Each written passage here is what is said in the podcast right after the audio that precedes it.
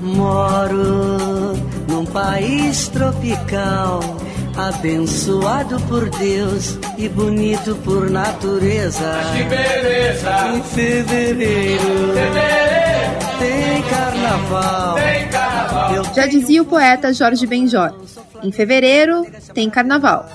Mas esse ano a coisa está sendo bem diferente. O governo do estado de São Paulo, assim como a prefeitura da capital, cancelam o ponto facultativo do feriado do carnaval. Portanto, não teremos feriado de carnaval em todo o estado de São Paulo. E por conta da pandemia, o governo de Pernambuco anunciou ontem o cancelamento do carnaval em todo o estado.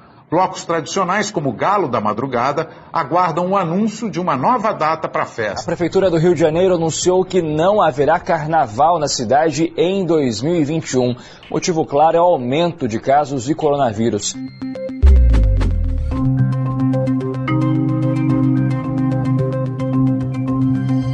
A gente bem queria que, em vez de estar ouvindo esse episódio, você pudesse estar caindo na folia, coberto de glitter da cabeça aos pés e procurando aquele amigo que se perdeu na multidão. Mas a pandemia não deixou. Neste ano, mais de 20 estados do país suspenderam o ponto facultativo de carnaval para evitar aglomerações e frear as transmissões do coronavírus. No carnaval do ano passado, a gente até já imaginava, pelo andamento da coisa, que aquela doença misteriosa que as notícias diziam que estava se espalhando pelo mundo, uma hora ou outra ia chegar aqui no Brasil. O que pouca gente calculava é que ela ia ficar tanto tempo assim, impedindo um país inteiro de comemorar a sua maior festa popular no ano seguinte. É claro que o carnaval não se resume apenas a alguns dias de festa para os foliões. Tem muita gente que depende do carnaval e que passa o ano todo se preparando para o trabalho realizado todo mês de fevereiro. No episódio de hoje, a gente tenta entender o que significa para o Brasil ter um ano sem carnaval. Para isso, conversamos com Marcelo Guedes, coordenador da plataforma de estudos do carnaval da Escola Superior de Propaganda e Marketing do Rio de Janeiro. E também com a jornalista Cláudia Alexandre, que estuda há décadas a cultura afro-brasileira e o carnaval de São Paulo. Também contamos com os depoimentos de artistas e trabalhadores que tiveram suas vidas diretamente impactadas com o cancelamento do carnaval deste ano.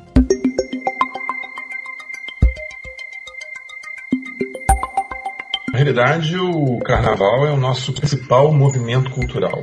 Este é o professor Marcelo Guedes, coordenador da plataforma de estudos do carnaval da SPM Rio. Ora, se ele é o maior movimento cultural brasileiro e ele é ímpar, ele não tem nada igual no mundo inteiro, ele é de uma relevância absurda para o país. E um ponto importante que a gente tem que ressaltar, salientar, é que esse movimento cultural tem se ampliado.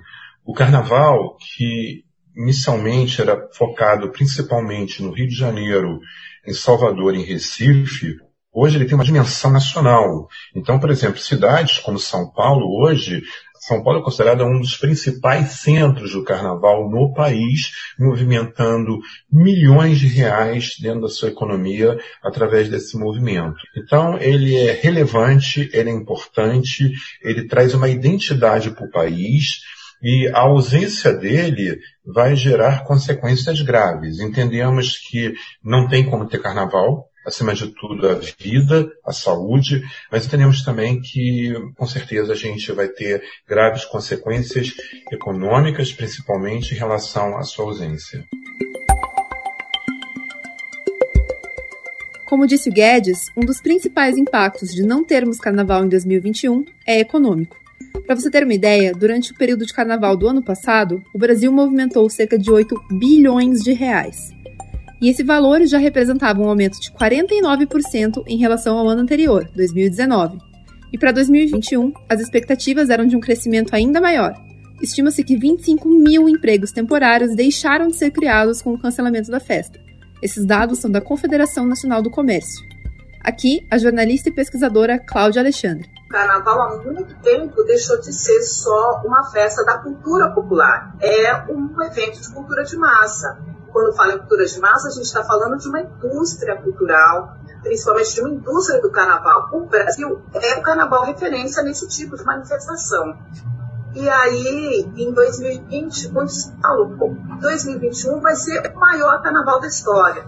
E foi frustrado pela pandemia, da questão política, e aí a gente vê como é, é vulnerável esse setor abala completamente porque são pessoas que vivem uma realidade social abaladas por um contexto que, assim, imprevisível e mal gestado, né, Bárbara? Quando você estuda o ecossistema do carnaval, ele é formado por duas grandes camadas.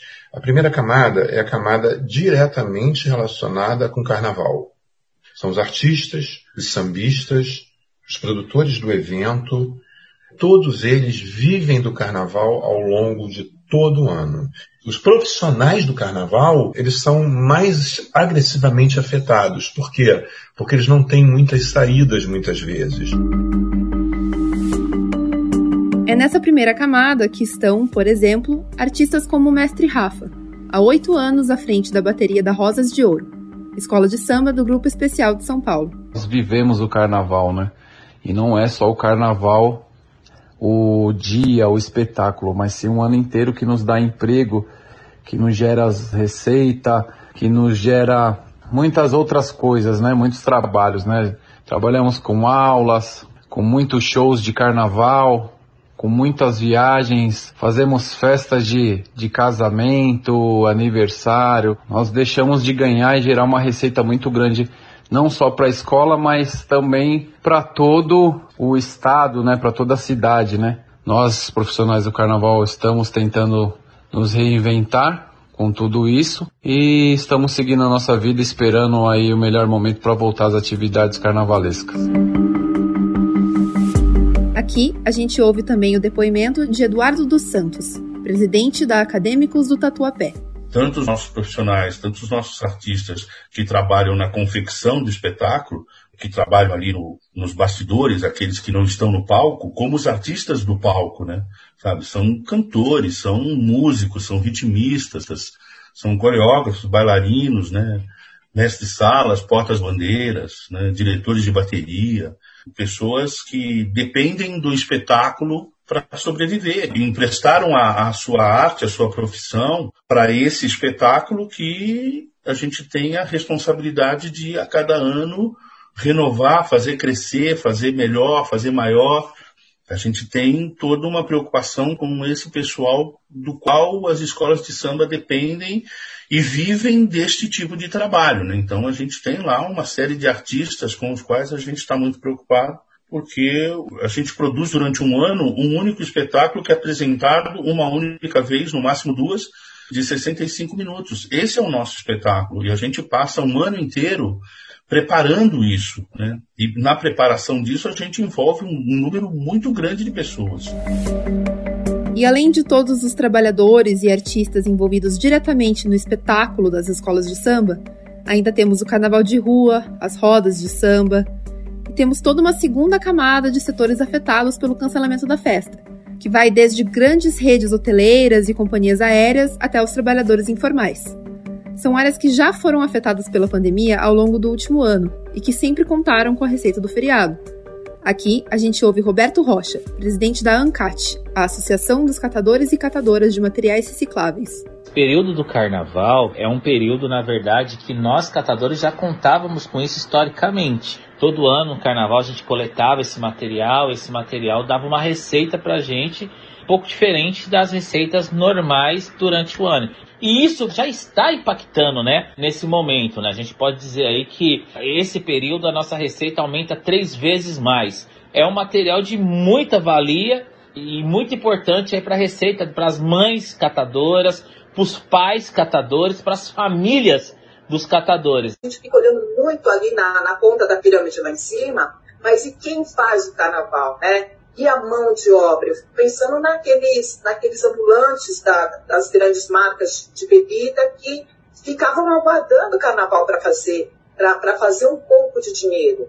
E assim, só para você ter uma ideia, Bárbara, o ano passado o Sambódromo, há 650 vagas para, para trabalhos temporários só naquela área São Paulo, só lá no complexo, no Polo Cultural do Hotel de São Paulo. 500 vagas, para você ter ideia, era para empurradores de carros alegóricos. E assim, é uma disputa enorme quando se abre a vaga para se trabalhar no sambódromo. Então, para você ver que essa função está ligada diretamente às expressões das escolas de samba.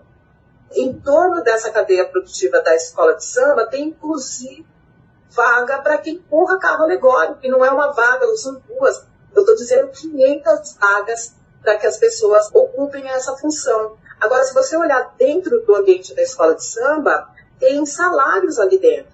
O puxador da escola de samba, ele ganha um salário, ele tem um contrato com a escola de samba. Assim como o mestre de sala e a porta-bandeira, a gente tem a rainha da bateria, a gente tem os músicos que são contratados pela escola para os ensaios técnicos na escola, tem os carros de som, tem estúdios que são, que são locados para o ensaio dessa, desse grupo musical das escolas de samba, coreógrafos, aderecistas, artistas plásticos. Então, a cadeia produtiva do carnaval está altamente abalada.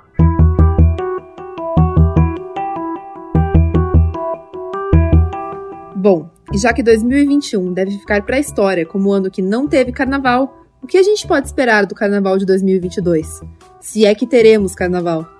Tem jeito de correr atrás do prejuízo? O carnaval de 2022 também é uma incerteza. Né? Há uma incerteza porque se o carnaval precisa de 365 dias, está contando a partir de hoje. A gente começar a preparar, mas a gente não pode sair na rua ainda para começar a pensar carnaval. Então, é, hoje a gente fala do impacto de 2021 e a gente tem que começar a falar da incerteza de 2022 em relação ao carnaval no Brasil. Né? Então, assim, será que até julho, é, o cronograma normal de uma escola de samba é iniciar os ensaios no mês de agosto.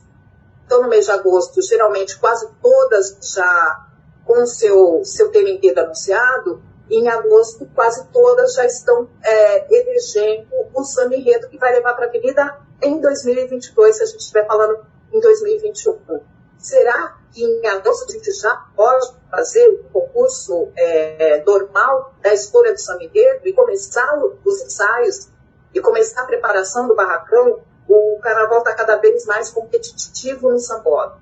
Né? Ele está lindo nas ruas, porque ainda é um carnaval que a gente fala blocos de embalo, a descontração, a, a, o que tem nas ruas a partir de 2019 a gente viu é a disputa de marcas por esse, esse, por esse grande público que vai para as ruas. Em São Paulo a gente teve 15 milhões de pessoas. Temos que considerar o quanto isso é importante para as marcas que investem no carnaval, mas na, na, nas escolas de samba, não. Né? Nas escolas de samba é um planejamento, é uma contratação. Não teve dinheiro em 2020, não teve dinheiro em 2021. Como é que já vai se fazer contratação para o carnaval de 2022? Então eu vejo o cansamento de 2021 como uma grande angústia, uma grande decepção, e o 2022 a incerteza que começa hoje. Aqui de novo, o professor Marcelo Guedes. Eu entendo que tem que ser feito algum projeto, algum plano. Depende muito das secretarias de cultura dos respectivos municípios ajudar, porque, como eu falei, o carnaval é o principal movimento cultural do país é o nosso diferencial. Se a Secretaria de Cultura, se o poder público, é, se a iniciativa privada não se juntar e entender a importância e o que isso está impactando, impactando socialmente, economicamente, todos os territórios onde o carnaval está presente, isso vai ter um resultado avassalador. Não é apenas uma festa, ela é importante porque ela traz emprego, ela traz um diferencial, ela é cultura, ela representa o nosso passado, ela representa todo o movimento negro que a gente tem, ela é um grande porta-voz de lamentos, de reclamações, é um megafone para o público mostrando o que está acontecendo através de seus enredos, através do seu canto, diminui a criminalidade, traz para a gente alegria, então a gente não pode deixar de forma nenhuma de lado o movimento cultural tão importante quanto o carnaval. O samba não pode morrer. O carnaval não pode morrer. Ele é a nossa alegria. E a gente está passando por um momento que a gente precisa de alegria. Mais do que nunca e tem que estar presente. Mesmo que seja online, seja através de lives, seja através de projetos. Mas a criatividade e a inovação é importante nesse momento.